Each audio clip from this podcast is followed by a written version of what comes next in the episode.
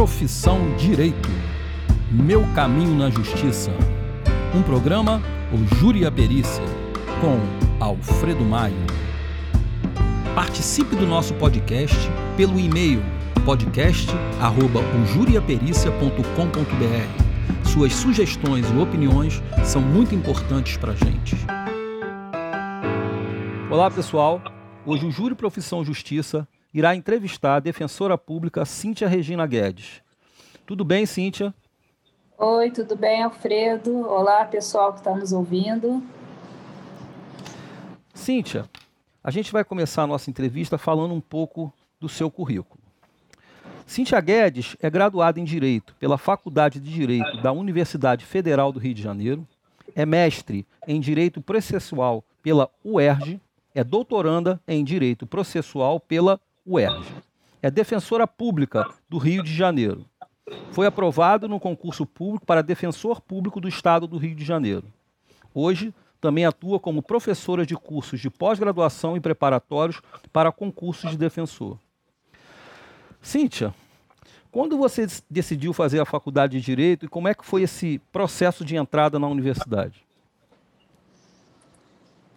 Olha, Alfredo, na verdade foi uma decisão bem difícil. Eu até o último minuto estava na dúvida. Quando eu fiz o vestibular, não era unificado, então a gente fazia um vestibular para cada faculdade. E eu estava muito na dúvida entre fazer comunicação social para ser jornalista ou fazer direito. E aí, na hora de fazer o vestibular, então, eu escolhi comunicação social na UF, escolhi direito na UERJ, na UFRJ e pensei, hum. seja o que Deus quiser. Aí depois, quando eu passei, eu tive que escolher. Eu cheguei a me matricular, cheguei a assistir umas aulas de jornalismo, umas aulas de direito.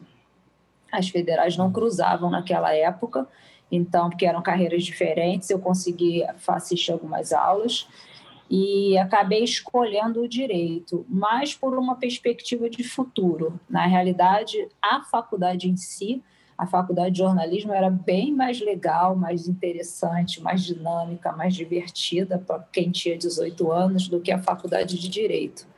O primeiro ano de direito é muito chato, é muito entediante. É, o jornalismo era mais vibrante, me parecia mais legal. Mas eu acabei fazendo uma aposta de futuro de que o direito me daria mais oportunidade, enfim, e resolvi seguir no direito. Como é que você se preparou para essas provas, Cíntia? Como é que foi o teu processo de, de preparação para o vestibular? Hoje o pessoal chama de Enem. Uhum. É, foi estudando, estudei no Colégio Pentágono, era um colégio que tinha esse foco de preparação para o vestibular, né, hoje para o Enem. E foi assim, assim, eu não cheguei a fazer cursinho, mas eu estudava bastante. A gente tinha aula todo dia, inclusive sábado, tinha aula de manhã de tarde, fazia muito simulado. E para mim foi razoavelmente tranquilo isso. E essa decisão que você teve, que deve ter sido uma decisão bem difícil para você, ainda mais porque você estava gostando é, é, mais da, da comunicação social. Tá? É, apareceu aí um, um, fator racional muito forte nessa decisão. Mas a sua família, ela opinou, ela te auxiliou nessa decisão? Como foi isso? Sim, desde o início meu pai me apoiou para que eu escolhesse o direito. Eu pensava, como eu falei, no jornalismo, então a minha família achava que o direito era melhor, eu achava que queria fazer jornalismo, por isso resolvi fazer os dois. Mas à medida que foi andando, também a faculdade de Direito vai melhorando, ela vai ficando menos chata, porque no, no, no primeiro ano a gente não estuda nem direito propriamente dito, você estuda psico, é, filosofia, economia, história, sociologia. Então você não, não começa a faculdade de Direito estudando direito, né? Mas à medida que foi passando do primeiro para o segundo ano, aí começou a, eu comecei a estudar direito efetivamente, constitucional, penal, civil, e aí eu fui gostando, aí eu realmente fui tomando gosto. E aí o racional, para minha sorte, casou com o vocacional, né? Eu passei a gostar realmente do direito, de participar dos debates, você começa a ver a prática também, fazer júri simulado, ir para audiência. E aí aquilo foi me conquistando e eu fui achando que eu estava no caminho certo.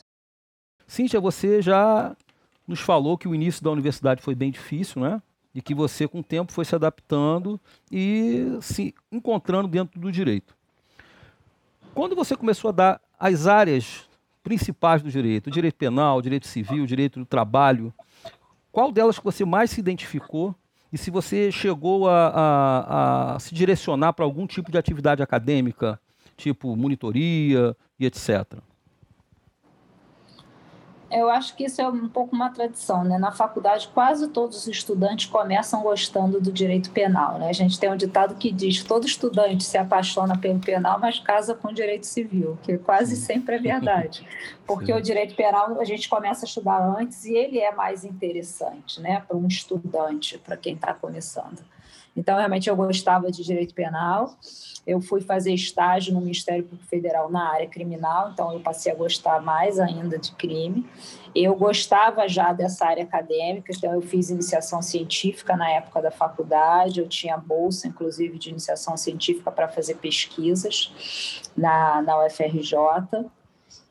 Então, até o final da faculdade, e para complementar, eu tive bons professores de penal e não tive tão bons professores de direito civil. Então, eu acabava realmente gostando mais do direito penal. Eu sabia mais direito penal, eu gostava mais, eu me achava melhor. Uhum. Mas, enfim, acabei depois mudando de área. Mas aí a gente continua daqui a pouco. E, e Cíntia, quais foram os principais dilemas, dilemas que você enfrentou quando você recebeu o diploma de bacharel em direito, porque você pode advogar, você pode se dedicar a uma carreira pública. Isso para você foi, foi difícil ou você já estava com algo em mente na hora que você saiu da universidade?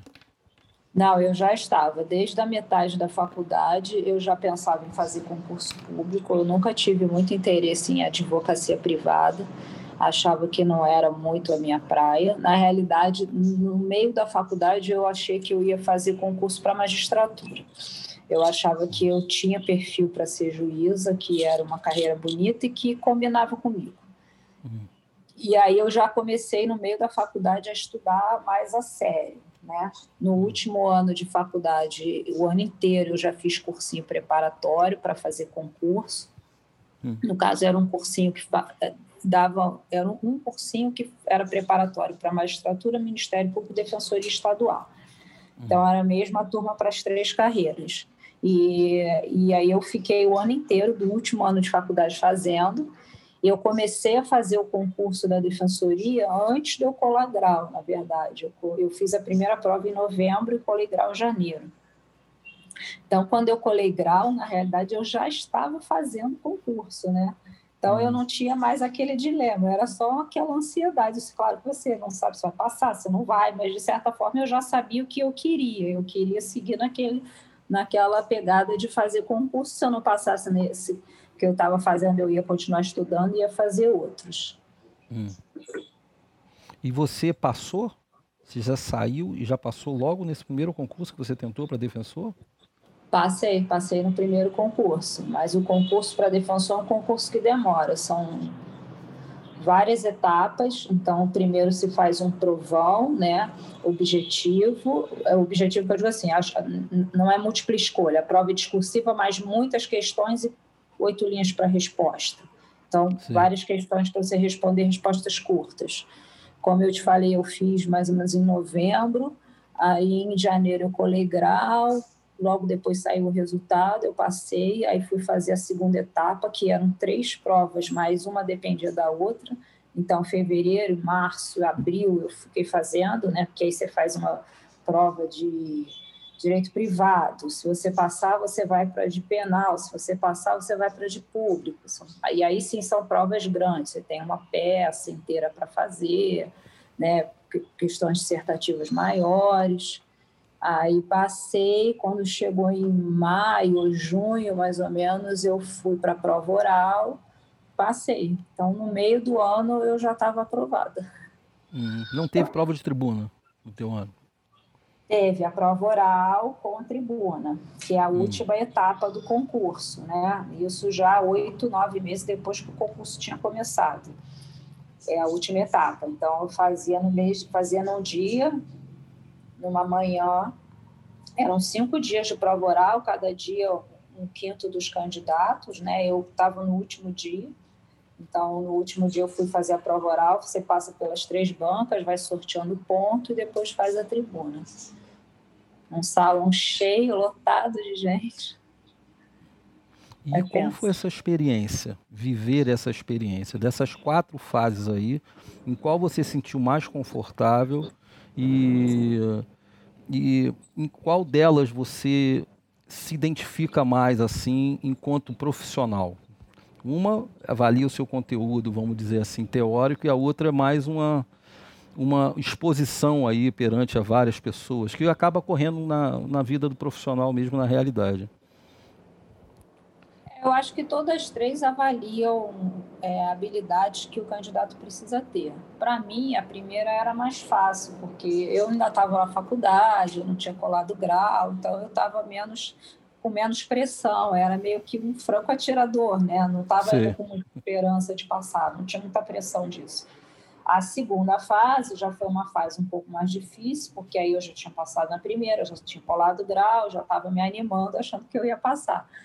É, e é uma prova de peça, você faz, eu lembro que na minha prova caiu um habeas corpus, por exemplo, tem que redigir na hora, um habeas corpus, com fundamentação, tudo direitinho.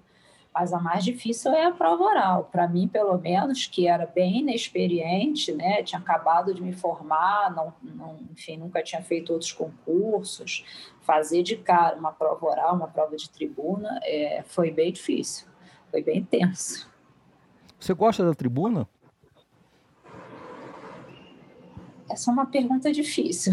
Naquele momento, naquele momento eu não gostava. Eu sim, era sim. bastante tímida. Como eu disse, eu fiz estágio no Ministério Público, então não fazia sustentação oral, não tinha essa experiência de fazer. É, então me achava tímida e me achava péssima. Tanto é que uns anos depois que eu, que eu já estava na defensoria, eu comecei a dar aula um pouco para perder essa timidez, né?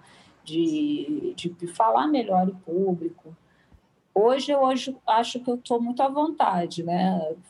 Eu estou acostumada a dar aula, falar em público, fazer entrevista, gravar podcast, esse já é meu quarto, gravo muita entrevista, porque faço muita, faço alguns casos de repercussão, então já fiz muita entrevista para a RJTV e tal, fazer ao vivo, então hoje eu fico mais tranquila. Mas, por exemplo, júri hoje é uma coisa que eu não gosto de fazer. E, e assim, você falou que gravou alguns podcasts. Você pode falar para a gente um pouco sobre esses podcasts, aonde os nossos ouvintes eles podem escutar esses podcasts que você fez? Sim, os que eu gravei, eu gravei três podcasts para o podcast da Defensoria Pública do Rio, que esse ano, inclusive, ganhou um prêmio de melhor podcast do mundo jurídico é, nós ganhamos um Prêmio Nacional de Comunicação, eles ficam lá no, no Spotify da Defensoria. O primeiro que eu gravei foi de um caso que a gente acompanhou, que foi um caso inédito, era um caso de barriga de aluguel, né, para falar uma linguagem simples. Era um casal que fez a mulher não podia levar uma gravidez adiante, então ela tinha um problema até biomedicina, né? Ela tinha um problema de útero que ela não conseguia ela não conseguia levar a gravidez. Então, a, mas ela tinha um óvulo bom, assim como o marido, tinha um espermatozoide também bom. Então, eles fizeram a fecundação com o óvulo dela, o espermatozoide do marido, e a cunhada dela, irmã do marido, se ofereceu como barriga de aluguel. E esse foi o primeiro caso que a gente, o primeiro caso do Brasil que a gente conseguiu judicialmente que o juiz autorizasse a que o registro de nascimento da criança já saísse em nome dos pais biológicos, porque hum. isso até então não acontecia o que, que ia acontecer? Quando a cunhada dela fosse ter o neném, a maternidade ia expedir a declaração de nascido vivo em nome da, da parturiente, né, de quem está parindo. E automaticamente o registro de nascimento da criança ia ficar no nome daquela que, na verdade, era tia dela, né? Entendi. E, e o cartório não ia registrar sequer em nome do pai biológico, o pai biológico é irmão da, quem tá, da mulher que estava tendo o neném. Então ia ser uma dificuldade. E a gente conseguiu, antes mesmo, o alvará judicial comprovou a fertilização, ela já saiu da maternidade direto, já registrou em nome desse casal, que eram os pais biológicos, com a concordância da mãe, que foi a barriga de aluguel, e foi, foi bem legal, foi o primeiro caso no Brasil. Pô, bacana mesmo.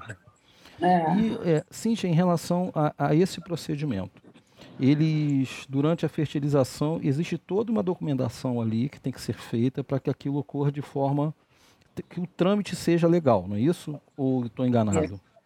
Sim, tem que ser uma clínica autorizada, o médico tem que dar uma série de declarações e relatórios confirmando que eles são os pais biológicos, que ele declara que fez a inseminação artificial, com a concordância de todos, tem que ser parente, porque senão pode haver o risco de cobrança, né, pela barriga de aluguel, que a gente fala de aluguel, na verdade o nome é barriga afetiva, né, porque você hum. não pode pagar no Brasil, é proibido pagar por isso. Então você tem que comprovar a afetividade, né, por que, que alguém estaria cedendo a própria barriga, e aí essa, todos esses relatórios médicos, essa documentação que a gente apresentou judicialmente para para que o juiz acreditasse que o filho, na verdade, não era de quem o estava carregando. Entendi. Você, e os outros dois podcasts que você o fez? O segundo também? foi sobre o caso do Flamengo, do incêndio do Ninho do Urubu, ação coletiva que a gente entrou pelas vítimas do incêndio, que é um caso que eu estou conduzindo, também um caso de muita repercussão, né? Sim, Acho bastante. que o Brasil inteiro acompanhou esse caso do, do incêndio, da morte dos dez meninos, e a gente agora tem feito alguns acordos com o Flamengo, mas ainda tem uma ação judicial tem uma decisão liminar determinando pagamento de pensão provisória para as famílias. Foi um caso também que eu acompanhei desde o primeiro dia, fui lá no ninho, acompanhei a perícia, vi o local do incêndio, fizemos várias reuniões, fizemos alguns acordos e judicializamos uma parte dessa, dessa tragédia.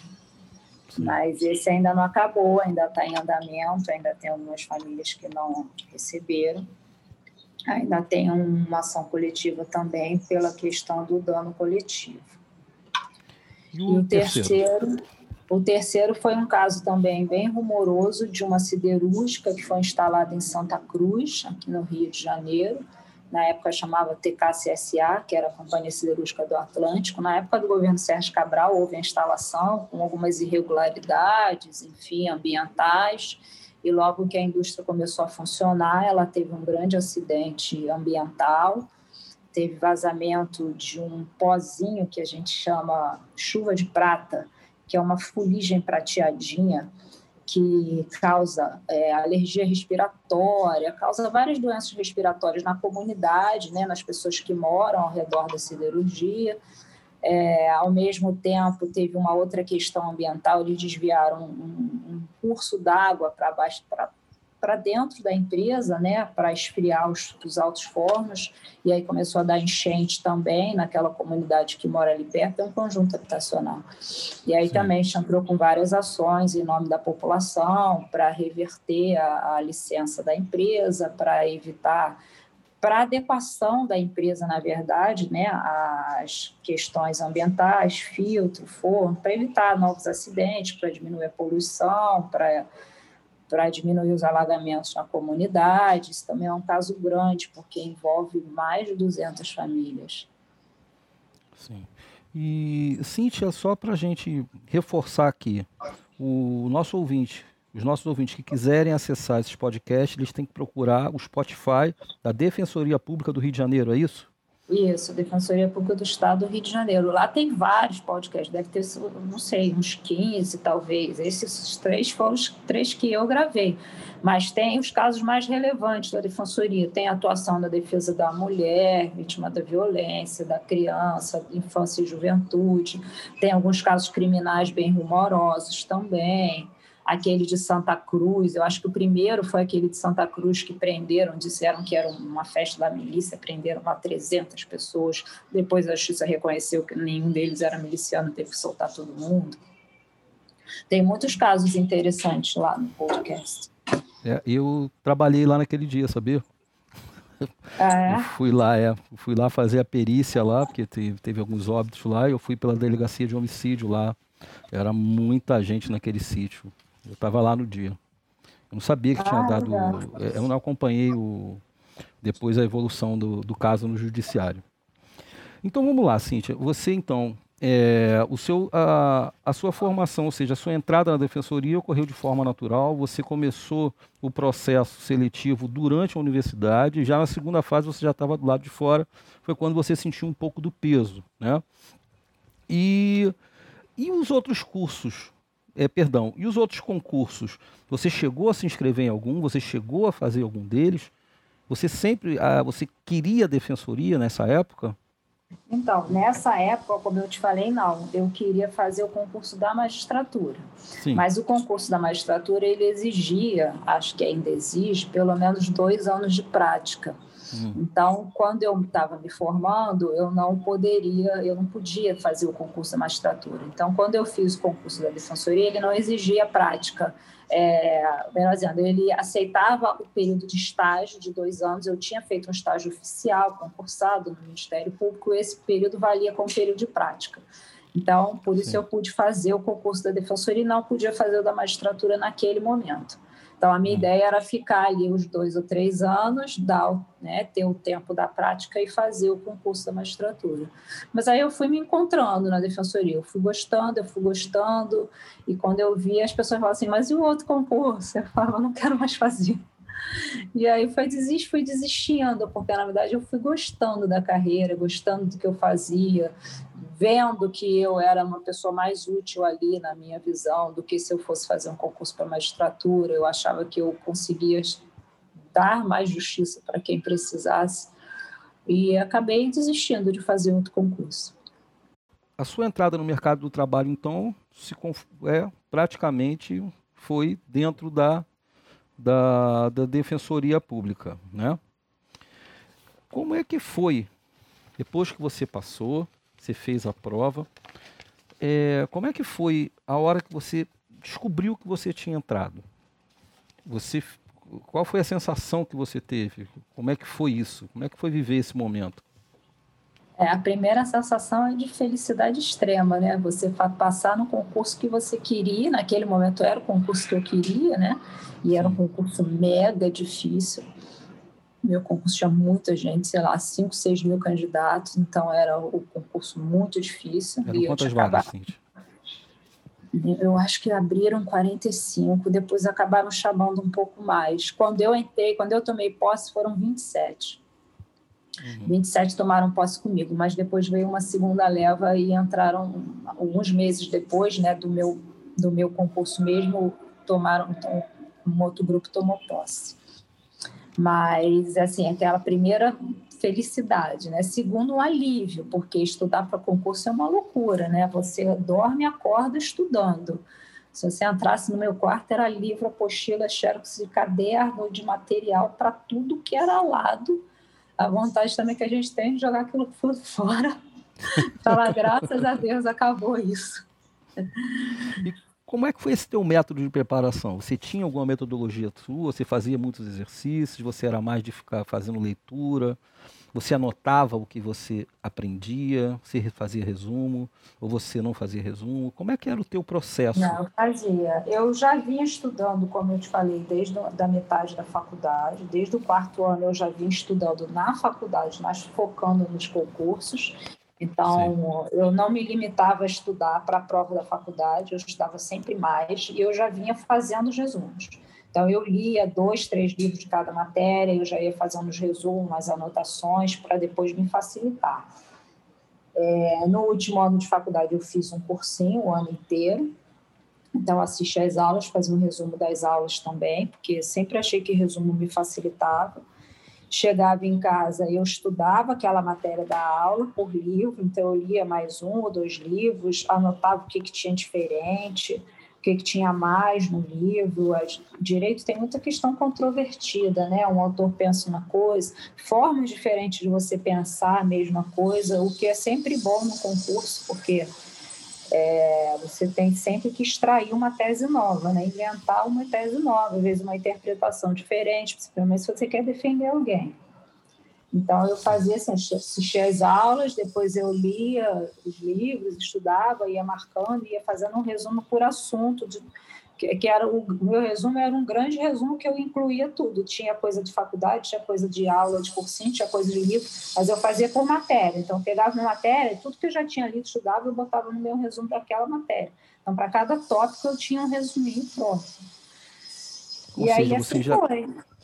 Ou seja, você, era um, foi um conhecimento que veio se consolidando ao longo de tempo. Ele não foi algo Isso. que você teve que pescar ali e tentar criar ali uma, uma lógica de, de de, vamos dizer assim, uma lógica que fosse eficiente num curto prazo de, de aprendizado. Não, eu, né? acho, é, eu acho que isso não funciona. Entendi. Cíntia, é, após você ter sido aprovada no concurso, é, como é que foi o, o seu curso de formação de defensor público? Foi um curso de um mês, em que, na realidade, na, na, parte da manhã a gente assistia palestras teóricas né, na sede da Defensoria, e na parte da tarde a gente já trabalhava, mas em auxílio a um defensor mais antigo. Né? Eu fiquei em auxílio a dois defensores, um, um homem e uma mulher, cada um trabalhava numa vara diferente. Então, nesse meu primeiro mês, todo dia de manhã eu tinha uma palestra teórica acabava ali meio-dia, meio de pouco, eu ia correndo para o fórum, e aí terça e quinta eu ficava com um defensor, segunda e quarta com outra defensora. Sexta-feira a gente tinha palestra o dia todo, eu acho, e trazia umas coisas para fazer em casa. Então era um curso teórico e prático, né? Mas é... e essa parte que a gente ficava em auxílio, a gente já trabalhava como defensor, já fazia os atendimentos, ia para audiência, mas não ficava sozinho, sozinho, né? Ainda tinha um defensor mais experiente ali para dar uma dica. Sim. E, e uh, você já podia assinar nessa época como defensora? Já, já assinava, já carimbava, já assinava, já levava as coisas para fazer em casa. Essa parte era mais fácil, né? Trazia processo, levava processo para casa, fazia recurso, fazia petição, assinava. É, eu acho que o auxílio, é, pelo menos para mim, era mais ali para entender a dinâmica do atendimento da defensoria, de fazer as audiências. Eu não tinha essa experiência de fazer audiência, de eu não sabia nem como é que era o atendimento do direito da defensoria, eu não tinha feito estágio na defensoria, né? E uh, quanto tempo demorou esse curso? Um mês. Na verdade, nem um mês, porque eu tomei posse no dia 8, o curso foi até o final do mês. Hum. Então, no dia, no primeiro dia do mês seguinte, eu já peguei a, meu rumo para o interior e já já estava sozinha. Eita. E onde é que foi essa primeira locação? Você lembra do, da primeira audiência em que você fez ali, vamos dizer assim, é, munido apenas dos seus conhecimentos, sem ah. alguém ali para lhe assessorar? Você lembra disso? Não? Sim, perfeitamente. Eu acho que isso ninguém esquece. Mas como foi isso aí? Não, foi até bem tranquilo. Eu dei sorte. Minha primeira comarca foi Volta Redonda, que é uma comarca grande, né? É, hum. é comarca de interior, mas é o interior próximo do Rio, é uma comarca grande. Então, eu não fui sozinha. Outros dois colegas do meu concurso foram comigo é, também começando, assim, acabado de tomar posse, a gente estava todo mundo em início de carreira. E a minha, minha primeira audiência foi ótima, porque eu tinha tido concurso para magistratura também no mesmo período, e era o, o juiz que ia presidir a audiência era o primeiro dia dele como juiz. Hum. Então ele estava, ele me chamou no canto para dizer que ele não tinha muita experiência, porque eu fiquei muito aliviada. porque eu também não tinha muito, então não ia ser muito ruim. Você acalmou pra ele? Para nossa sorte, é, isso nos acalmou. Para nossa sorte, a promotora de justiça era uma promotora já bem antiga, ela já estava na comarca há uns 10 anos, e, mas ela é uma pessoa muito bacana, ela viu que ali todo mundo era um pouco iniciante, e aí ela, ela além dela ter muita experiência de ser promotora há muito tempo, ela tinha uma experiência na comarca, então ela já conhecia muita gente a, gente, é porque era vara de família, várias famílias de processo são recorrentes, você está sempre fazendo audiência com as mesmas pessoas. Sim. Então, ela já conhecia os processos, ela já conhecia as pessoas, né? ela já dizia, não, mas esse aí já foi preso num outro processo de um outro filho, esse Eita. aí, esse aquilo. Então, ela salvava um pouco a gente ali naquela primeiro, primeiro dia de audiência. Mas é, foi tranquilo por isso. A, era família, que eu acho que são audiências... É, que exigem menos técnica e mais é, humanidade, mais a busca da conciliação, né, mais tentar resolver o problema. E, enfim, seria pior se eu começasse com uma ação como as que eu faço hoje, uma ação coletiva contra o Flamengo. Não dá, né, para fazer hum, isso é. sem ter experiência. Mas você começa no interior, você começa com casos mais simples, então você vai ganhando experiência, vai ganhando cancha, né? Foi, foi um caso de pensão alimentícia que você fez? O primeiro? É, eu acho que sim. É porque o, no primeiro dia você já faz 10 audiências, na defensoria nada é pouco, né? Então, no meu primeiro dia eu já fiz 10 audiências. Então, assim, mas eram todas de família. Tinha é, pensão alimentícia, tinha guarda de filho, tinha um caso de abuso, é, abuso do pai, que a mãe alegava que o pai tinha abusado da criança, então estava disputando para que ele não tivesse o direito de visitação é, desvigiada, né? É, tinha é, união estável, aquela disputa dizendo que moravam juntos, não moravam juntos, divisão de patrimônio, enfim. No, no primeiro dia eu já fiz 10 audiências, então você já Sim. sai de lá melhorzinho. É, é. E Cíntia, você falou algo aqui que me chamou a atenção. Vamos lá, você tinha pretensão durante a universidade, você achou que você tinha uma vocação natural para a magistratura. Aí você fez o curso, que era o que você podia fazer, que era de defensor, você passou e você falou para a gente que depois de um tempo você viu que ali você podia fazer a diferença. Esse seu primeiro dia, tá? Você entrou exatamente na área de família, onde se exige, você mesmo diz, menos técnica e mais humanidade. Você se sentiu no seu lugar ali, quando você começou, como é que foi a sua expectativa naquele momento em que você entrou como defensora numa vara de família, enquanto Cíntia, que ainda estava num processo de decisão quanto queria fazer pela frente. Como é que foi teu estado emocional ali quando você sentou diante daqueles problemas, daquelas 10 audiências que você fez? Aconteceu algo diferente, não? Olha, eu hoje acho bom ter começado numa vara de família, principalmente no interior. Eu digo a todo mundo que passa no concurso, vá para o interior, porque você resolve as coisas, né? Coisa que na capital, em processos grandes, dificilmente a gente resolve. A minha sensação foi boa, porque apesar de eu ter pego logo uma sequência de um monte de audiência, eram causas né, de relativa simplicidade, é, e quando você tem um juiz com boa vontade, uma promotora também experiente, com boa vontade para resolver as coisas, você acaba resolvendo muita coisa. E no interior as coisas se resolvem com mais facilidade. As pessoas acatam melhor as decisões judiciais, é, tudo é mais fácil de resolver na realidade, né? Se precisasse sair um mandado na hora da audiência, saía, o oficial de justiça saía da audiência, se não tivesse uma testemunha, é, o oficial de saía na hora da audiência, ia lá, conduzia a testemunha, voltava, a gente esperava e meia hora ele ia buscar a testemunha e voltava. Coisa que aqui na capital é inimaginável. Imagina se está no Fórum Central, o testemunha está em Santa Cruz. Você não vai ficar esperando buscar um testemunho. Então, sim. sim, no interior você resolve as coisas. Essa sensação de que você está resolvendo as coisas é uma sensação melhor. Né? Assim, nesse momento, para mim, foi interessante. Talvez se eu tivesse começado numa vara criminal, eu ia ter aquela sensação de que você está enxugando gelo e não está fazendo nada de útil, que acaba sendo um pouco a sensação de quem trabalha no crime, né? Uma sensação de, de impotência. É, e você ali percebeu que você fazia a diferença nessa tua primeira votação? Sim, depois eu fui para a área civil e também no civil eu sempre tive essa sensação. No civil, em matéria de consumidor, toda vez que você ganha uma causa de alguém que está super endividado, de alguém que estava para perder a moradia porque não pagava um financiamento bancário, por exemplo, né? quando você resolve uma questão assim, eu sempre tive a sensação de que você está sendo útil, que você está ajudando a pessoa, que está resolvendo. É um pouco assim uma luta de Davi contra Golias, porque fazer ações contra grandes empresas, contra banco, contra financeira, seguradora, né? não é uma coisa fácil. Planos de saúde também, Você pegar a pessoa ali naquele momento de desespero, precisando de alguma coisa de urgência que a empresa não autoriza, e você conseguir resolver aquilo, sempre me, deu essa sensação de que é, é, um trabalho que vale a pena.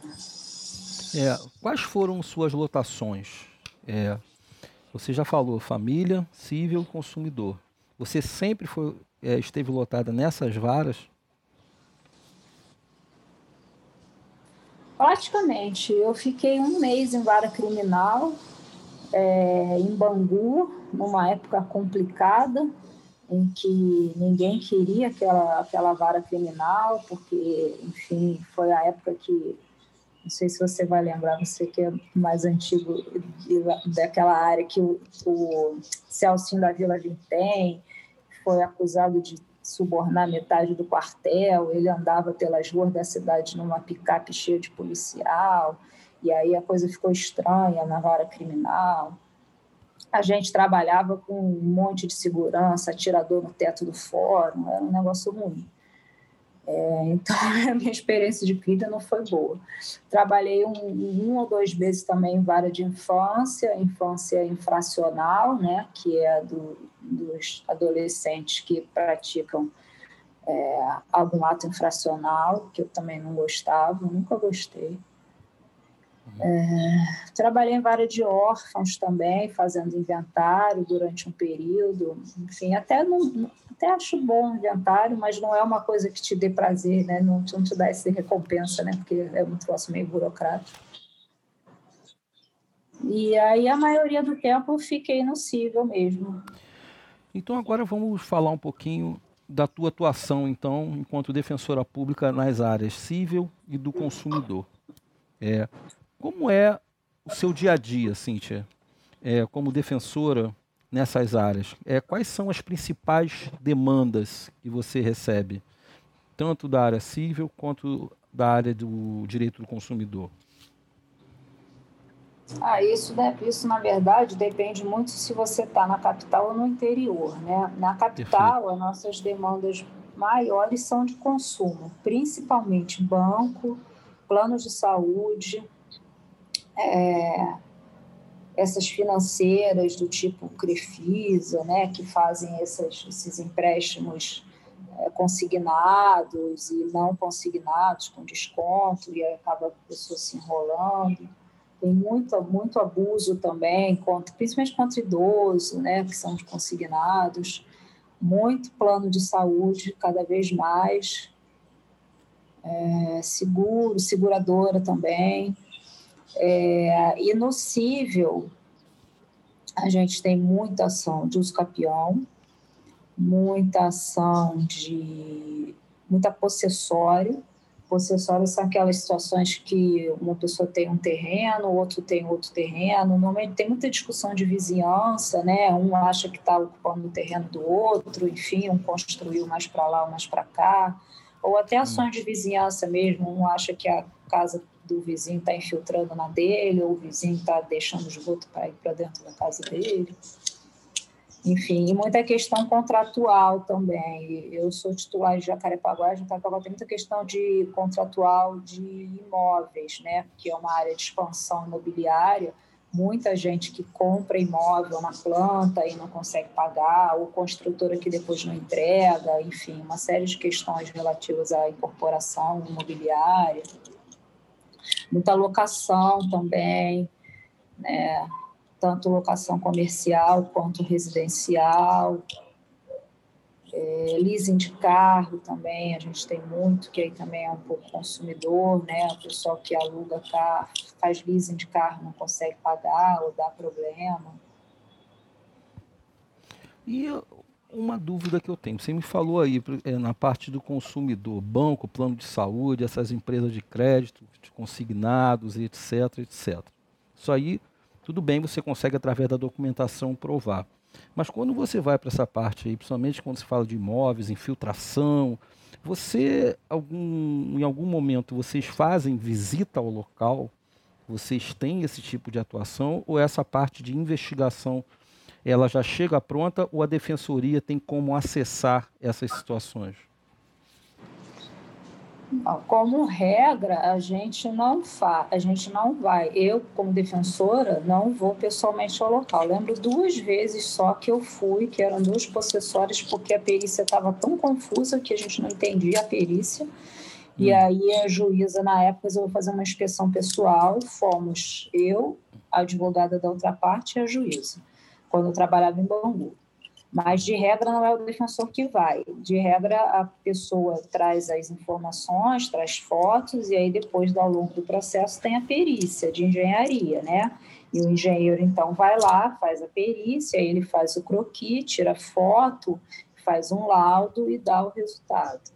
Mas, se necessário, a defensoria tem um setor que a gente chama de engenharia legal, que é responsável por fazer esse tipo de perícia. Então, por exemplo, nas ações de uso capião, a gente, para entrar com a ação de uso capião, tem que ter a planta do imóvel, tem que ter uma planta assinada por um engenheiro, com ART. Então, a gente tem um setor da engenharia legal, que tem lá engenheiros, desenhistas, enfim, topógrafos, que vão, fazem as perícias, fazem as plantas, vão ao local, fazem as vistorias. E quando a gente tem um caso assim mais complicado, eles fazem também, às vezes, antes da gente entrar com a ação.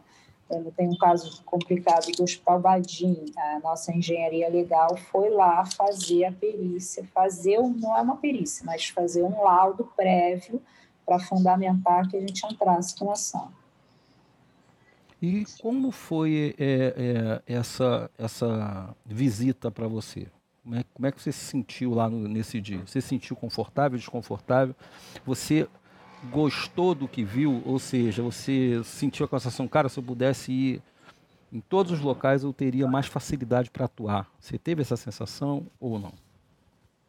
Nesse caso, sim, porque esse caso foi necessário a gente ir, porque o, o local era confuso. Eram três vizinhos discutindo por uma, uma servidão e a perícia não conseguiu deixar claro. A gente leia a perícia e nem sequer entendia qual era, onde é que o autor morava, onde é que o réu morava, quem morava em cima, quem morava embaixo, quem morava à direita ou à esquerda.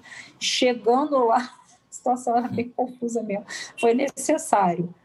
Mas, de modo geral, não. Quando é uma coisa mais simples, é, um bom laudo pericial, porque, veja, eu não sou engenheira, eu, não adianta muita coisa a gente ir lá e olhar, porque eu vou olhar Sim. e não vou saber de fato o que está acontecendo, né? Então, um bom laudo pericial é mais eficiente do que a gente ir lá olhar, salvo Sim. quando a gente está realmente nessa dúvida. Às vezes, até eu já tive caso, por exemplo, em questão que se estava fazendo avaliação de benfeitoria, que o perito dizia que a casa valia um milhão, e o meu assistente dizia, doutora, não vale 100 mil. Assim, era um disparate muito grande. E aí eu fui lá olhar. Hum. Era ali atrás da onde hoje, depois onde tem o Parque Olímpico, ali por trás, né? A rua principal ali é uma rua bem valorizada, tem condomínios de luxo, mas se você andar duas quadras, já não tem nem saneamento básico, é terreno com esgoto na porta. Então, uma Sim. diferença de duas quadras faz a maior diferença em termos de valorização do imóvel, né? Esse é um caso que eu fui lá olhar, fui lá olhar a casa, o terreno, para ver se valia um milhão ou se valia cem mil. É. É, o, eu acho interessante isso, porque o contato dessas pessoas com o Estado, vamos dizer assim, é, dá uma sensação de que eles não estão no anonimato, sabe? Eu não sei se você já percebeu isso nessas poucas vezes que você foi. Sim, mas eu acho que não necessariamente a gente precisa ir ao local para a pessoa ter essa, essa noção, né? Eu, por exemplo, converso com meus assistidos, eu os recebo bem, e eu trabalho numa vara que acaba a gente fazendo muita audiência. E tem muito colega que não gosta de fazer audiência, acho que às vezes a audiência é desnecessária, não tem muita prova para fazer em audiência, mas eu vejo como a pessoa se sente bem, né, quando ela vai em audiência, quando ela está lá diante do juiz, ela vê a cara do juiz, ela sabe que aquela pessoa que está julgando o caso dela, é, a, a impressão que eu tenho é que a pessoa pensa assim: a, essa pessoa é o juiz, ele vai me julgar, mas ele me olhou, ele me escutou, Isso. ele me viu, ele me deixou falar. Isso dá uma legitimidade subjetiva mesmo, né? Pode ser que a pessoa não ganhe aquela causa, mas ela fica mais conformada porque ela até não ganhou, mas ela Sim. foi lá, conversou com o juiz, ela expôs o que ela queria, ela falou, ela levou o documento, ela estava com a defensora do lado, ajudando. Isso para a pessoa tem mais legitimidade do que se ela tivesse perdido a causa, mas ninguém nunca, nunca ninguém me falou comigo, não sei quem me julgou, não falei com esse tal desse juiz, as pessoas têm um pouco isso, é, né? É, é, o seu direito ao dia na corte, né? Todo mundo é. tem direito ao dia na corte. e depois isso vira uma história que é contada de família para família, final do domingo isso aí rola lá, um roteiro enorme, todo mundo presta atenção danada. Foi o, é. E se foi uma audiência bem conduzida, né, com diálogo, com, com bom senso, né, sem nenhuma arbitrariedade, que você deixa a pessoa falar, deixa o outro falar, ela pode até perder a causa, mas ela sai dali conformada. O índice de recursos e de, é, de raiva, da pessoa sair dali com raiva, é muito menor quando ela vai para uma audiência, quando ela se sente ouvida, quando ela se sente acolhida. Ela compreende melhor quando ela não ganha a causa. Ela não se sente tão injustiçada. Entendi. Cíntia, agora a gente vai falar um pouco da relação entre os seus assistidos tá? É, e a Defensoria Pública. É, como é que é o, o, acesso à Defensoria?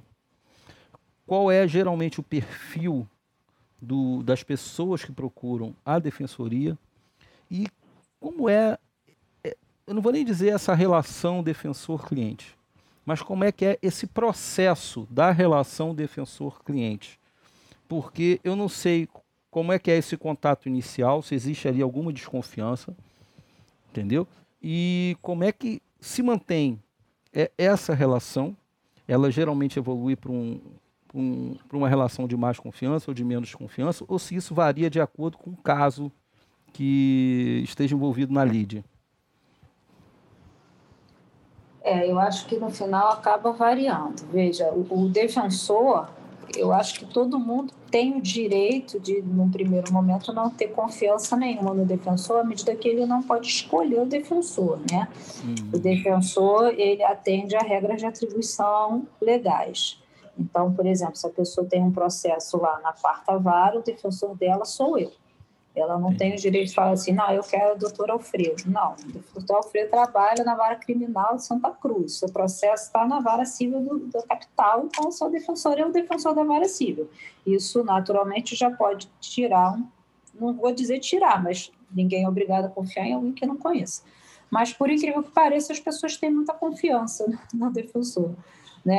É, é, a figura do defensor é uma figura que inspira confiança. Embora as pessoas não me conheçam, por exemplo, elas chegam lá e confiam plenamente e acham que você vai fazer o seu melhor e realmente acreditam nisso. É, você, a primeira pergunta é como é que as pessoas chegam na defensoria. Isso. Hoje, por vários caminhos, né? Tem um telefone geral, que é 129, que a pessoa liga e marca para ser agendado tem um aplicativo, né, que é o Defensoria RJ, que está em todos os celulares. Você baixa o aplicativo, ali você bota o seu nome, seus dados pessoais, o aplicativo vai te orientando, né? Ele vai te fazendo perguntas simples, tipo, você já tem um processo ou quer entrar com o processo? Você já tem, aperta aqui. Se você quer entrar, aperte aqui. E aí ele vai te orientando onde você mora. Aí ele te joga no, na cidade certa, né? O seu caso é de que tipo? Fale. Aí você fala pensão alimentícia, ele fala, entendi. E aí ali você consegue sozinho agendar o primeiro atendimento, né? E, e tem, assim, último caso, agora não, porque a, gente acabou dando uma... Tá, essa situação de pandemia está suspensa um pouco, mas sempre teve o atendimento facilmente ir lá na defensoria e, e ser atendido, né? Assim, pessoas que não estavam agendadas, mas se tem uma situação de urgência, você mesmo sem agendar pelo site, ou pelo, tem o site também, né? Pelo 129, pelo aplicativo, se você for lá, você é atendido. Existe um plantão judiciário em que Sim, tem existe. defensor 24 horas? Sim, 24 horas e 7 dias da semana. Aqui na capital fica lá no Fórum Central, na Dom Manuel, e no interior, cada região tem um plantão. Então, na região dos Lagos tem um, na região serrana tem um, é, finais de semana, né? Durante a madrugada, não, só na capital. Então, se tiver uma emergência em Cabo Frio, é, vai ser atendido aqui na capital. Você já fez um desses plantões? Já. Da madrugada, não, porque a gente faz plantão sábado, domingo, feriado, né? Que, que a Sim. justiça está fechada, mas é o plantão diurno. Esse já fiz muito, porque é por escala. E tem um plantão noturno que vai de seis da tarde até amanhã do dia seguinte. Esse nunca fiz, porque esse é o defensor que faz o plantão, ele fica afastado, ele fica só fazendo plantão noturno.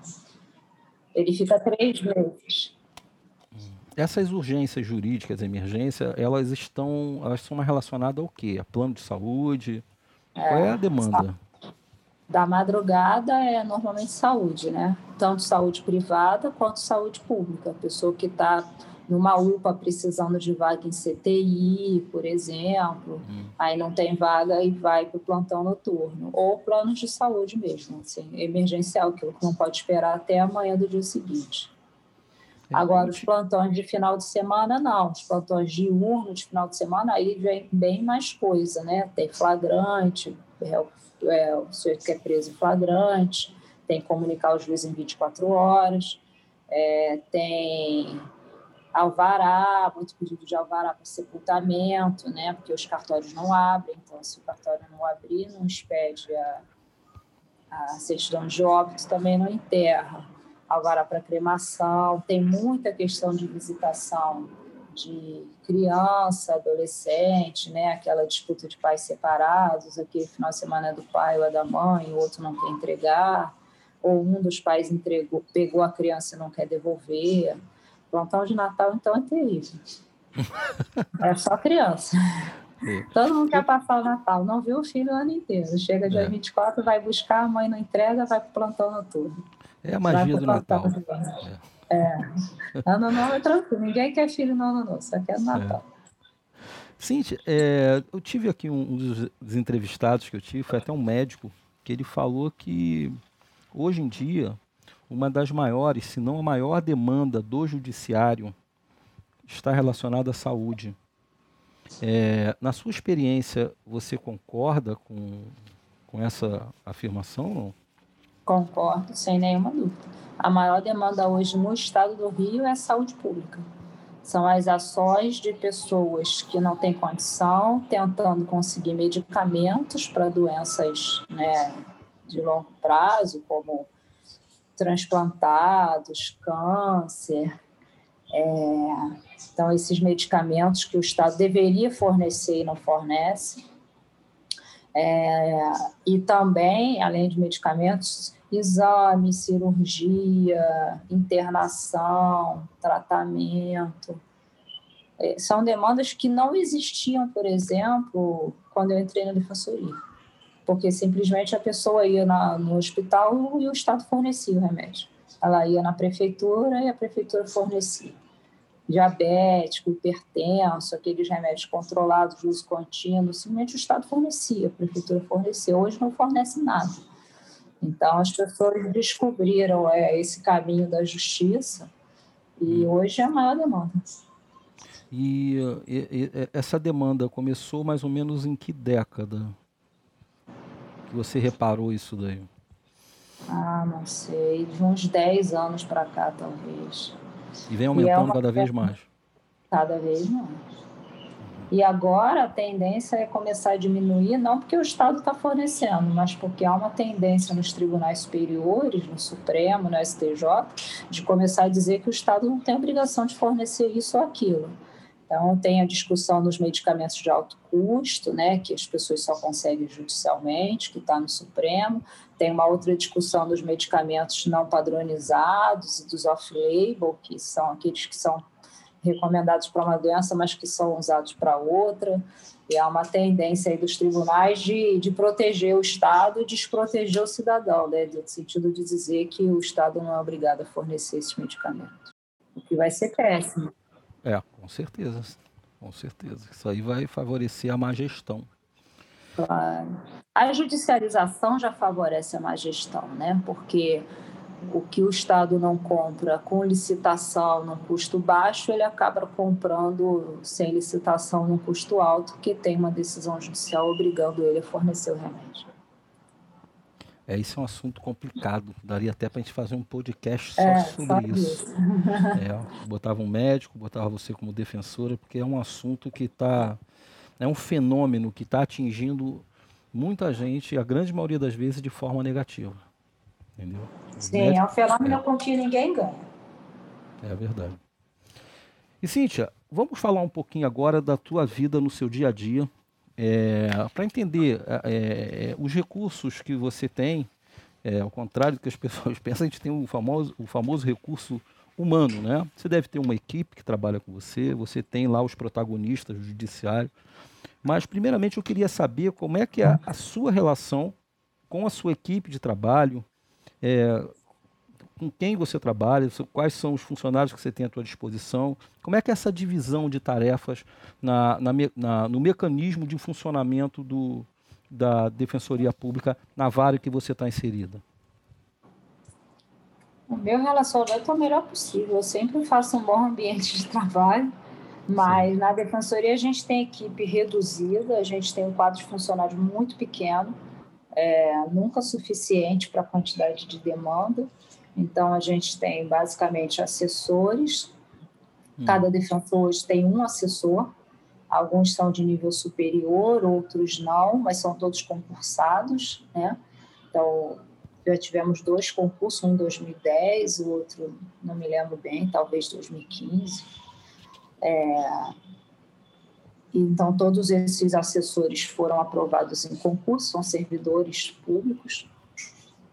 Fora isso, a gente tem muitos estagiários, né, que são estudantes aí de direito, que recebem uma bolsa, trabalham quatro, seis, de quatro a seis horas por dia, né, meio período, porque são estudantes, né? E a gente agora tem também residentes, que tem um programa de residência. Os residentes são pessoas já formadas em direito, que fazem um concurso para ficar por dois anos na defensoria. Então, durante dois anos, eles trabalham quatro horas por dia e fazem um curso na escola da defensoria. Então, a residência é prática e teoria, né? Então, eles fazem curso, eles têm uma aula na escola da defensoria, que é uma escola preparatória para quem quer ser defensor, e eles trabalham ajudando o defensor, mas só meio período. Entendi. E eles ganham uma bolsa também, que é uma bolsa um pouco maior que a dos estagiários, porque eles já são formados. Mas eles só têm, o contrato deles é por dois anos, três anos. Depois de três anos, eles são desligados necessariamente. Ou seja, você tem uma população flutuante ali, né? Que você deve preparar uma equipe, Totalmente. depois troca tudo Isso. de novo, e você tem que preparar Exatamente. tudo de novo. A cada um ano e meio troca tudo. E é, a demanda deve ser absurda, né? É, a demanda é sempre grande, ainda mais que a gente vive um momento de crise econômica, né? A população empobrecendo pela crise e ao mesmo tempo que a população está mais pobre e quanto mais pobre menos condição de pagar um advogado, mais vai buscar defensoria. Né? E aí ao mesmo tempo um momento que o Estado também falha muito na, na prestação de serviço, né? Você vê medicações de medicamentos são ações que se o Estado funcionasse não precisavam estar no judiciário. E assim vai, muitas, muitas demandas que poderiam não estar no judiciário se o Estado funcionasse, se as empresas prestassem um bom serviço, né? Quando o executivo falha, o judiciário entra. É. Tem jeito. Mas vamos lá. É, como é que é a sua relação no dia a dia com promotores, juízes, na prática da defensoria pública? A minha relação é sempre boa. Eu nunca tive problema com promotores com juízes. Sim. Mas eu trabalho em área civil, então promotor trabalho muito pouco, porque na área civil a atuação do Ministério Público é muito pequena, né? Basicamente Sim. quando há interesse de incapaz. O MP atua mais em matéria criminal e família. É, e com os juízes também, eu sempre dei sorte de trabalhar com bons juízes, trabalho hoje com uma juíza excelente. É, então, nunca, eu não tenho problemas com isso. E eu acho que ninguém deveria ter, né? Assim, pessoas razoáveis têm o mesmo objetivo, acho que ninguém é inimigo se você trabalha direito, cada um tem o seu papel, né? O papel do defensor é levar as postulações da população, o papel do juiz é decidir. E se você trabalha bem, cada um faz o seu, tudo vai funcionar, né? Em algum momento, Cíntia, durante a sua prática de defensoria, você teve alguma dúvida vocacional, principalmente em que você passou a vivenciar né, o trabalho do defensor, a literalmente vivenciar o trabalho do promotor e o trabalho do juiz. Você, em algum momento, você teve alguma dúvida ou você se encontrou totalmente na defensoria pública? Não, eu me encontrei totalmente. Como eu falei no início, quando eu entrei na defensoria, não era o meu sonho, não, eu não conhecia a defensoria, na verdade, eu conhecia mais a carreira da magistratura, era o que eu queria ter feito. Eu entrei com a ideia de depois fazer concurso para magistratura, depois eu desisti porque eu realmente me encontrei na defensoria. Eu gosto de trabalhar na defensoria, acho que depois que eu comecei a trabalhar, nunca mais tive essa dúvida vocacional. Entendi. Então agora a gente vai falar um pouco do seu trabalho na Defensoria Pública. Como é que você faz o preparo para uma audiência? Como é que você analisa as provas testemunhais e as provas periciais no processo? Você tem alguma metodologia própria? Ou você uh, faz essa análise de acordo com a demanda que está que tá chegando da, daquele determinado processo? Ah, de acordo com a demanda, né? Eu, quando vou para audiência, eu sempre me preparo, porque eu faço audiências cíveis, eu não faço tantas audiências, né? Eu falei ainda agora que numa vara chamada você faz 10 audiências por dia, mas no cível não, a gente faz duas, é, duas audiências por dia, tem dia que faço uma, tem dia que não faço nenhuma, então você ao mesmo tempo as audiências são mais complexas, são mais complicadas, né? São mais técnicas. Você muitas vezes tem ótimos advogados do outro lado da mesa. Então, as audiências civis a gente se prepara mais, no sentido de ler o processo com mais cuidado. Quando você vai para a audiência, já a prova pericial já está produzida, já está no processo, então a gente já, já lê, já faz um resumo, se for o caso, imprime alguma coisa para levar, para ajudar na hora da audiência, para poder fazer perguntas já sabendo qual é o resultado da perícia, pegar alguma outra falha da perícia. É... Agora, a perícia é, é sempre complicado, a gente não tem muito é, assistente, a gente não tem, na verdade, assistente técnico na defensoria, né? Então, quando você pega uma prova pericial médica, por exemplo, você é médico, sabe disso. É difícil para o defensor impugnar um laudo pericial, descobrir onde é que está o erro ali, onde é que não está, o que está certo, como é que você pode desfazer aquela conclusão, isso é bem complicado. Você tem alguma história assim, específica, assim, é, que tenha marcado você exatamente por essa deficiência da, da defensoria? Porque a gente sabe que no, no Ministério Público eles têm. Tem, eles têm uma equipe técnica excelente, que a gente não tem, né? A nossa grande meta hoje é conseguir exatamente a equipe técnica para fazer esses laudos, que fazem muita diferença, né? Quando é alguma coisa, alguns laudos financeiros, de contabilidade, de tanto ver aquilo, a gente começa a entender, né? Eu faço muita ação contra banco, enfim, é, a gente começa Sim. a entender um pouco de juros, juro composto, taxa média. Hoje eu sei olhar um laudo e ler o que, que tem entender aquilo, né? De vez em quando confrontar um laudo pericial. Mas quando você pega, por exemplo, uma questão de erro médico, é difícil. Uma vez eu tive um caso de erro médico né, suposto erro médico, o nosso processo alegava que era um erro médico, um rapaz, filho de uma senhora polonesa, é, ele deu entrada numa clínica particular, veio a falecer dois dias depois, ela entrou com ação, eu entrei com ação no nome dela, e o laudo pericial disse que não, não um laudo indireto, feito com base nos prontuários, né, disse que o atendimento foi correto, não tinha nenhum erro, não tinha nada. E aí impugnei o laudo, mas você vê como é que eu, defensora, impugno o laudo médico, né? Hum. Aí a gente conta com os amigos, né? A gente Sim. tem um amigo médico, outro amigo médico, é porque a gente não Sim. tem médico no quadro da defensoria para isso, para atuar em todos os casos. Então, pedi a um ou dois amigos, eles olharam o laudo, me mostraram que estava errado, é, e aí eu juntei fotos de livro, que era um, tinha sido um procedimento errado. Ele era diabético, injetaram alguma substância lá, na, enfim, quando ele passou mal, que não poderia ter sido. Isso era um procedimento padrão, isso tinha escrito em alguns livros, uma coisa assim, não me lembro exatamente. Sim. E aí eu impugnei o laudo, mas assim, com uma impugnação feita sem a assinatura de um médico para contestar. E a juíza não, não acatou, deu a sentença, julgou improcedente.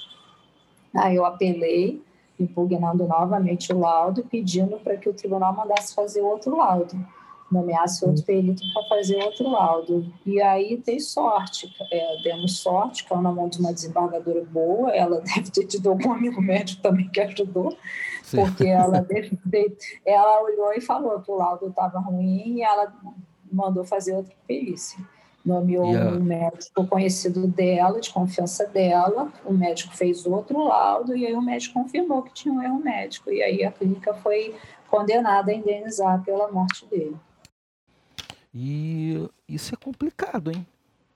Vocês não conseguem é, é, nenhum perito assim é, é para assinar um laudo para vocês. Vocês que têm que pegar informações de forma extraoficial e em cima dessas informações vocês criam a defesa de vocês, por exemplo, como é que deve ser isso numa perícia de engenharia? Isso deve ser muito complexo. Você não, jamais consegue assistente técnico? Não, jamais sim. não. Às vezes sim. Como eu falei, a gente tem um setor de engenharia legal. E sim. lá no setor de engenharia tem os engenheiros cujo trabalho é fazer, como eu disse, fazer as plantas, fazer alguns laudos. A gente hoje está expandindo sim. o setor de engenharia. É, eu estava coordenando eles até um mês atrás, justamente para fazer isso. Então, quando é um caso assim que você acha que está muito errado, que você olha assim, a gente pode sempre pedir o apoio da engenharia legal. Só que a engenharia legal tem 20 pessoas para 800 defensores, então não dá para todos os casos a gente pedir esse apoio. Por isso que a gente está, nesse momento, expandindo a engenharia legal. A mesma coisa a contabilidade. A gente tem contador na defensoria para fazer cálculos de processos mas eles não dão conta de fazer todos. Como a gente tem é, assistente social, tem psicólogo para fazer processo, para fazer laudo, mas pouco, muito pouco. Então, o que a gente faz é. Porque também com o tempo você vai acostumando, né? Você Sim. olha o laudo, olha as fotos, olha o local, você meio que já sabe, sem nem chegar na conclusão, muitas vezes olhando as fotos, olhando a presença, você já sabe o que, que, tá, o que, que vai dar aquele laudo, já sabe onde tem infiltração, onde não tem. Sim. As coisas mais simplesinhas, né? É, laudo de light, tem muito laudo de light. Às vezes o laudo vem e diz, olha, tem gato. Aí tá lá, cheio de foto. Aí você fala com o assistido, ele acaba dizendo que tinha gato mesmo. Aí, enfim. É, mas na mas prática... quando está muito ruim, quando está muito ruim, a gente faz isso. Quando dá para pedir o apoio lá da engenharia legal, a gente pede, senão a gente pede informalmente. Sim, mas uma perícia na área de saúde vai sem laudo de assistente técnico. Vocês vai, não têm como conseguir esse profissional. Entendi. Não, a gente tem uma médica que presta auxílio na defensoria, mas como ela é uma só, ela acaba fazendo mais as ações coletivas. As ações coletivas sempre têm laudo de assistente técnico, né? Vistoria de hospital, essa agora na época de pandemia, né? Principalmente, mas mesmo antes, ela vai aos hospitais, ela faz vistoria quando é para entrar com ação coletiva, né? Para obrigar o, o, município, o Estado, enfim, a abrir mais leito, a restaurar um determinado hospital. Tá? Aí, para isso, a, a, gente tem uma médica. Entendi. Agora, Cintia, a gente vai falar é, sobre a audiência em si. Tá?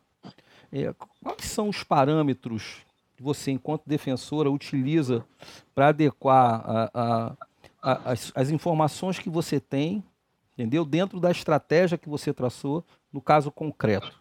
Por exemplo, a linguagem corporal dos profissionais envolvidos, das testemunhas e do próprio réu, elas fazem parte desse, desses parâmetros, esse monitoramento para que você possa agir? Você diz na hora da audiência. Isso, exatamente. Você está na audiência, você tem que ficar atento ao que está acontecendo, porque a qualquer momento você pode ganhar ou perder a, a audiência. Então, quais são os parâmetros que você utiliza? Leitura, é, é, é, é, a voz das pessoas que estão falando? Como é que vocês percebem a hora que você tem que entrar? O que, que você vai bater? Sabe, eu estou falando uma coisa um pouco mais humana, tá, é, Cíntia? Sabe, aquela coisa da percepção, entendeu? É, é Opa, um tá mentindo, tá falando a verdade. Opa, ali, esse cara, é isso que eu estou querendo entender, como é que é esse mecanismo aí, esse clima de estar atuando... Ai, é, isso Oi? aí é um pouco, isso aí é o que eu estou falando, um pouco a percepção de cada um. A experiência Sim. ajuda, com o tempo você vai aprendendo é, a perceber quando a pessoa está mais nervosa, ver os tiques, a pessoa que fica batendo pé, que fica torcendo a mão, que não olha no olho do juiz. Então, às vezes você tem um pouco isso, você percebe que a pessoa está nervosa. Às vezes você também com a experiência, os casos são muito repetitivos, né? E quando você trabalha sempre no mesmo lugar, você também acaba conhecendo as localidades. Então, hum. tem coisas que você sabe que a pessoa está mentindo porque você já viu outros processos iguais àquele e aquilo não poderia ter acontecido. Né? É regra de experiência. E às vezes a pessoa fala uma coisa sobre um determinado local que você sabe que não é verdade, porque naquele local aquilo não acontece. E tem também o nosso próprio assistido que ajuda, né? Ele fala, doutora, né? agora ela está mentindo. Pergunta isso que ela vai ter que confessar. Ela falou isso, agora pergunta aquilo que ela vai se contradizer. Se pergunta, a pessoa cai em contradição. Então, assim, tem um pouco a percepção do defensor, mas tem muita a, parte ajudando ali na hora da audiência, porque a pessoa sabe mais do que ninguém onde que a testemunha está mentindo, porque ela, ela viveu os fatos, né? Entendi como é que é. É, eu acho isso muito interessante. Eu, eu sou viciado em assistir Tribunal do Júri. Já assisti um montão. E é, é, é, muito interessante, sabe? Muito, muito interessante mesmo. Mas, Cintia, então vamos lá. É, você já trabalhou em alguns casos polêmicos, né? É, qual o caso que marcou assim a sua carreira? Se existe algum algum caso que tenha marcado a tua carreira enquanto defensora pública? Não, não, não diria isso. Eu já fiz muito caso polêmico, muito caso interessante, mas eu acho que nenhum que marcou assim nesse sentido. Para mim, todos são importantes. Entendi. E Cíntia, vamos lá. Agora a gente vai sair um pouco da defensora pública e agora a gente vai para gestora. Tá? A gente já sabe que você ocupou ou ocupa ainda cargo de gestão na Defensoria Pública.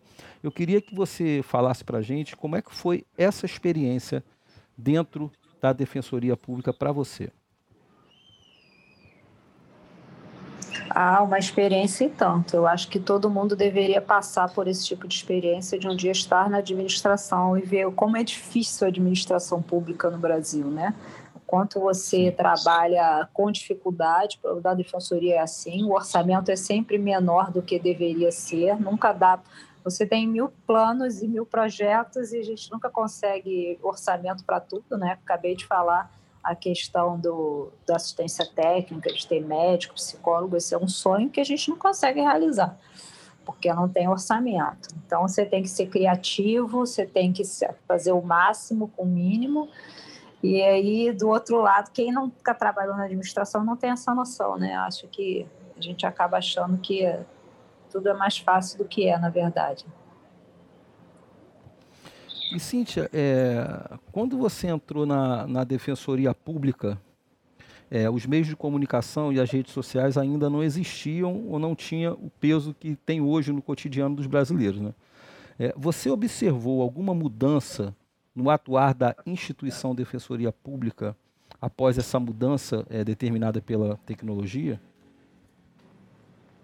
Sim, a Defensoria do Rio é a instituição que mais bem utiliza as redes sociais.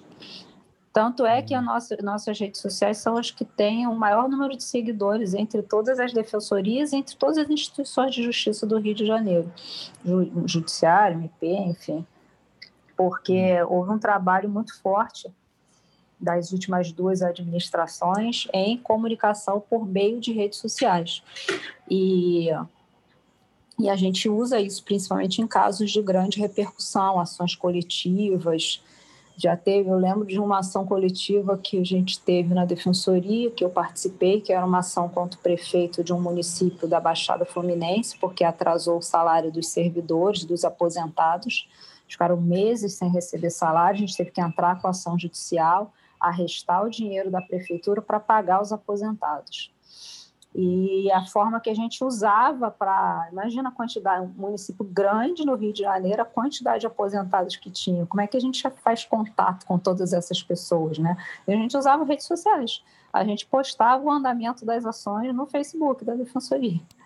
E isso era sensacional, porque as pessoas ficavam esperando, né? A gente ia para um, um julgamento importante, assim que saía o resultado do julgamento, avisava avisava para a assessoria de comunicação, eles postavam nas redes sociais. E as pessoas sabiam disso, elas acompanharam o andamento das ações pelo Facebook da Defensoria. É. E uma coisa interessante é porque o Facebook ele tem uma, uma capilarização muito forte no interior. É uma coisa engraçada, porque eu também trabalhei há pouco tempo aí dentro de uma cidade do interior e a comunicação me falou isso e eu fiquei meio dúvida, porque a gente mora aqui na capital, a gente vê muito Instagram, né? Mas é. lá não, lá o Facebook é muito forte, cara. É muito forte. É, e é uma rede de pessoas de mais idade também, né? Isso, é. Você veja, esse meu caso eram, eram aposentados, né? Então, assim, eram, as pessoas de mais idade elas têm muito mais uso de Facebook do que de Instagram, por exemplo. Cintia, eu vou fazer uma pergunta em relação à gestão que eu estou querendo fazer. Qual foi a parte mais difícil que você enfrentou na Defensoria Pública enquanto gestora? Foi administração de pessoas? Foi relação aos processos e aos fluxos? Administração de pessoas. Administração de pessoas. Por quê? Porque nem sempre as pessoas são razoáveis, né? Se as Sim. pessoas fossem razoáveis, tivessem bom senso, seria muito mais fácil. Eu acho que administrar pessoas é sempre muito difícil. Os interesses às vezes são conflitantes, né? Você administrar a divergência de interesses quando você tem que tomar decisões administrativas, né? Ou você toma uma decisão que agrada um, mas não agrada o outro. Mas os dois são colegas, às vezes são dois defensores, às vezes os dois são seus amigos. E você tem que tomar uma decisão que vai, não é que vai beneficiar, mas é uma decisão administrativa, né?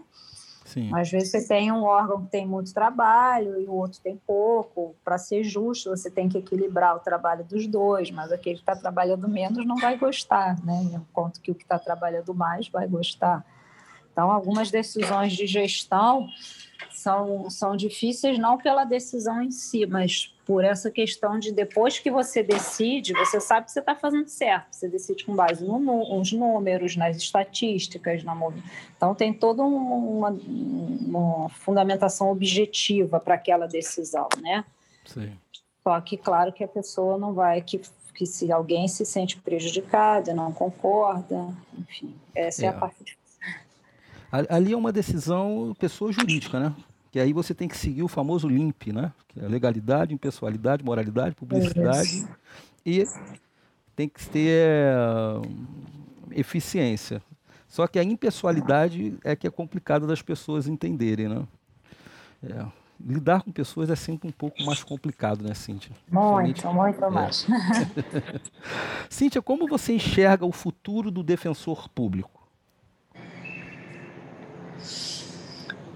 Eu acho que o defensor cada vez mais é, tem que ser alguém que se destaque pelas qualidades que a máquina não vai ter.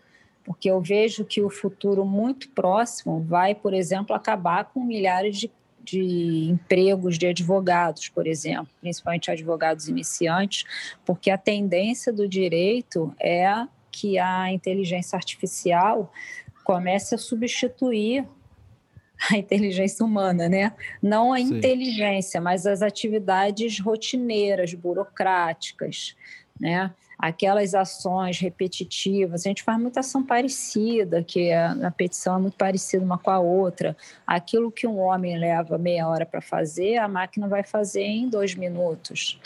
Então, Sim. eu acho que a tendência para o futuro é um incremento muito forte de inteligência artificial, de mecanização das, das atividades repetitivas, e aí eu acho então que o defensor tem que se destacar por aquela habilidade que a máquina não tem, né? que é a inteligência, que é a percepção dos casos diferentes, a capacidade de raciocinar num caso diferente, a capacidade de compreender aquilo que as pessoas não falam muitas vezes, né? aquilo que está nas entrelinhas aquilo que ela tem medo de falar porque está sendo ameaçada, aquilo que ela não compreende, né? É a percepção numa audiência, como você falou.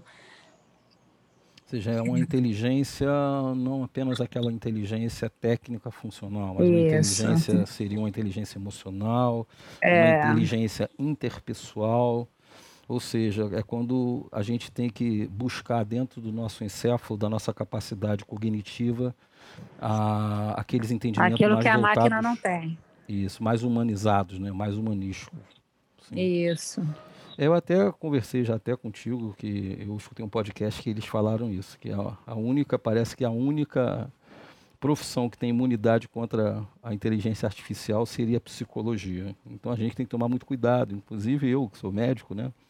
porque hoje em dia tem os robôs aí que fazem diagnóstico, etc, etc. Mas é mais, eu acho que é mais difícil deles conseguirem entrar dentro dessa área afetiva, né? Aí não é complicado. Mas Cíntia, hoje após anos como defensora pública, você indicaria para uma pessoa que vai fazer um vestibular agora, uma pessoa que está dentro da faculdade de direito, é, uma orientação vocacional a quem pretende entrar na carreira jurídica? Sim, eu acho que sim. Orientação vocacional é sempre importante, né? Porque hoje a gente vê muita gente nas carreiras jurídicas sem absolutamente nenhuma vocação. São carreiras hoje que se tornaram atrativas pela estabilidade né, do cargo público e pela remuneração. Então, você tem uma, uma carreira com uma boa remuneração, com um grau de estabilidade, com um certo status social, e isso atrai muita gente que tem nenhuma vocação para a carreira, o que é muito ruim, né? E não só a defensoria, estou falando de todas as carreiras jurídicas, né?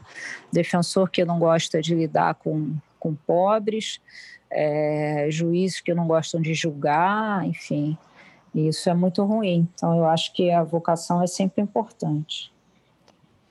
O ideal seria que tivesse uma metodologia de avaliar isso durante a entrada na, no cargo, mas acho que a gente ainda tem muito ainda que aprender sobre é esse é tipo de avaliação. É. vamos lá, Cíntia.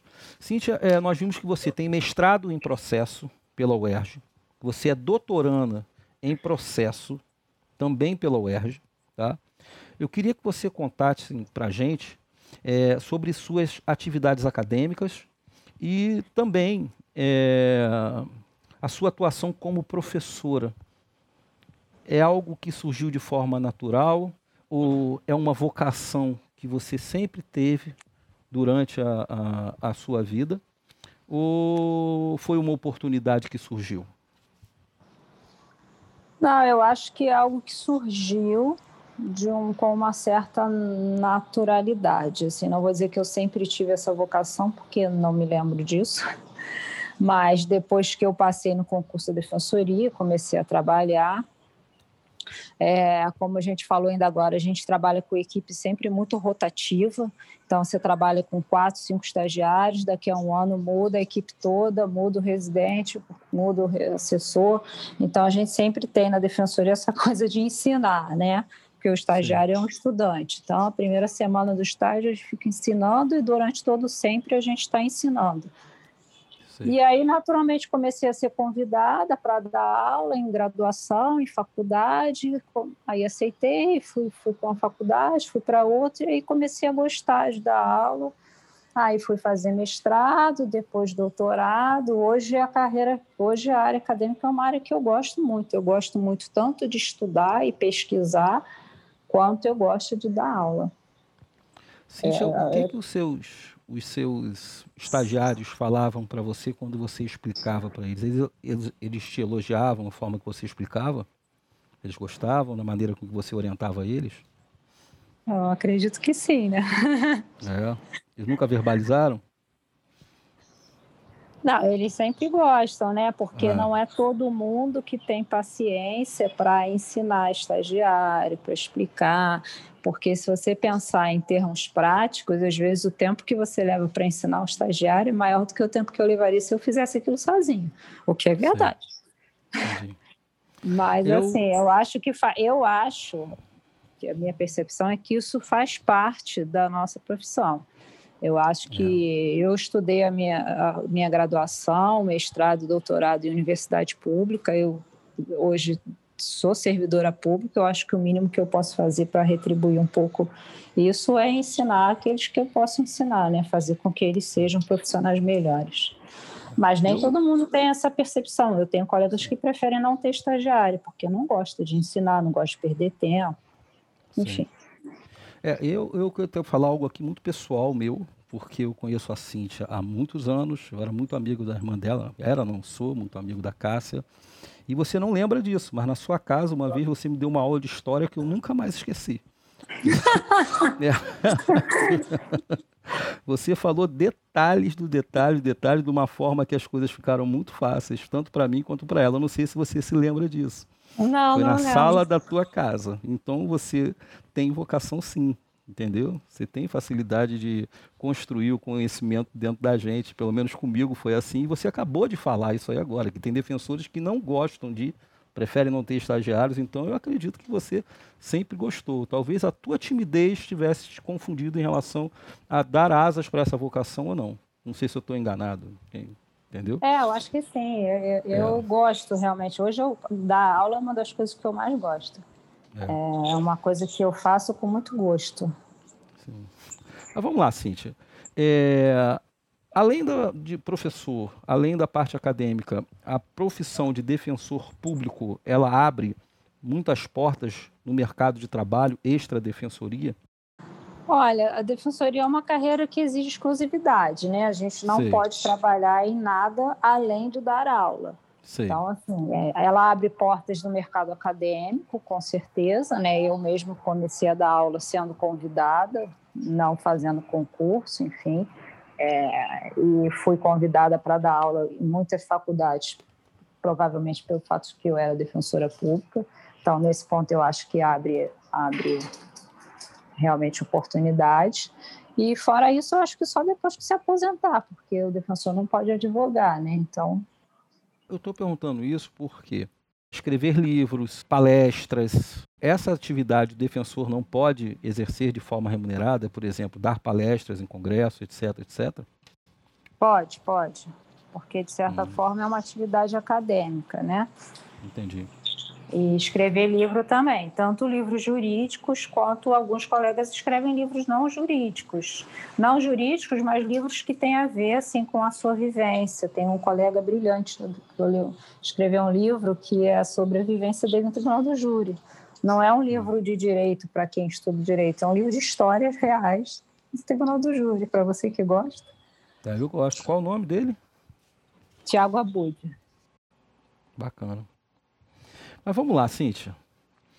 Agora a gente vai falar um pouco do mais voltado para você mesmo. Você já teve algum problema de saúde por excesso de trabalho, excesso de estresse devido à carreira de defensor público? Eu já tive e ainda tenho. não por excesso de estresse, não, não um problema sim, emocional, sim. mas eu tenho tendinite nos braços, eu tenho tendinopatia, enfim, pelo movimento agravado agora em períodos de pandemia, né, de, de trabalhar muito tempo no computador, por exemplo. Eu acho que todo defensor acaba tendo isso. Hum. Eu nunca tive problema de estresse, de, de estafa. Eu nunca tive, mas conheço muitos colegas que tiveram. E não só de estresse, de estafa, mas também de ansiedade, é, até pela, pela área que a gente trabalha, que é uma área muito difícil, né? Você lidar com problemas o dia todo não é fácil, né?